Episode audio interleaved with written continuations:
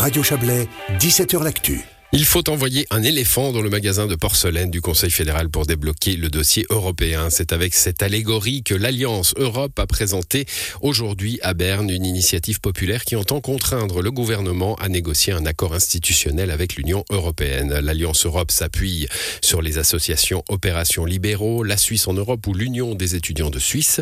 Côté politique, seuls les Verts soutiennent formellement l'initiative. Il s'agit d'un texte qui contraint de négocier, mais ne dit pas quoi ni comment. Écoutez les explications de notre correspondant à Berne, Serge Jubin.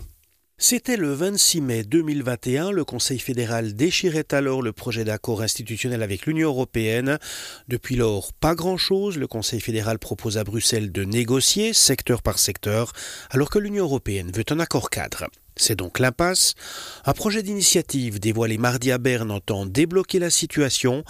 Il s'agit d'exiger que le Conseil fédéral négocie un accord qui devrait aboutir, mais on ne dit pas à quelles conditions la Suisse devrait signer, ce que conteste l'un des initiants, le professeur honoraire de l'Université de Berne, Thomas Cotier. Implicitement, on dit qu'une solution dans ces domaines est plus importante que la défense d'une souveraineté absolue que certains partis dans notre pays souhaitent. Mais le texte veut laisser une marge de manœuvre. La vice-présidente de l'association La Suisse en Europe, Rosa Maria Lozada. Il donne les grandes lignes, mais il ne met pas de but concret.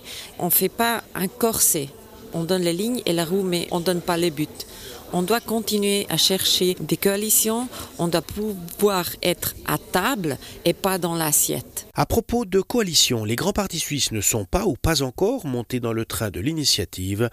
Rosa Maria Lozada. Il y a quelques partis qui préfèrent faire le chemin du Parlement et après continuer, mais on doit leur comme donner la possibilité d'arriver à quelque chose dans le Parlement.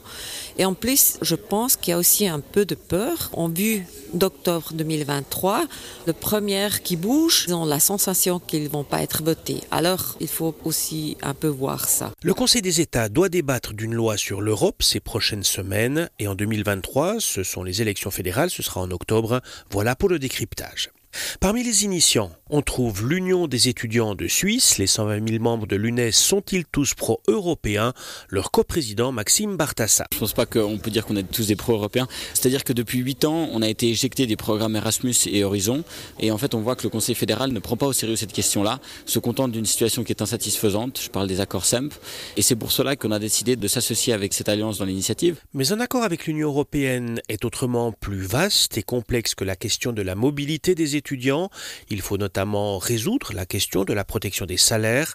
La mobilité estudiantine est-elle plus importante que les salaires? Maxime Bartassa. Sûrement qu'on va nous l'opposer et heureusement j'ai envie de dire parce que c'est des questions qui sont ultra importantes à nos yeux aussi. Ce qu'on a envie aussi c'est que la société civile en elle-même prenne conscience de sa place en Europe et réponde à toutes ces questions.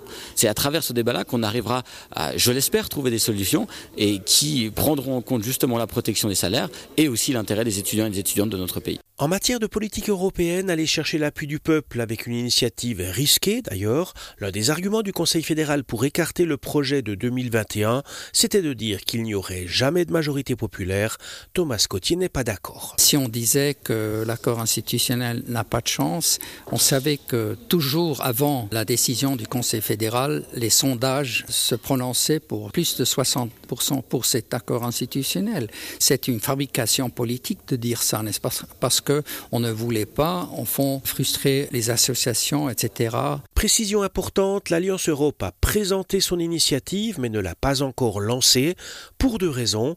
Elle entend donner sa chance au Conseil des États et parce que pour le moment, l'Alliance n'est pas suffisamment large. Au plan politique, seuls les Verts la soutiennent, mais à en croire les initiants, si le Parlement échoue, d'autres partis rejoindront le comité d'initiative. C'était le dossier de notre correspondant parlementaire Serge Jubin.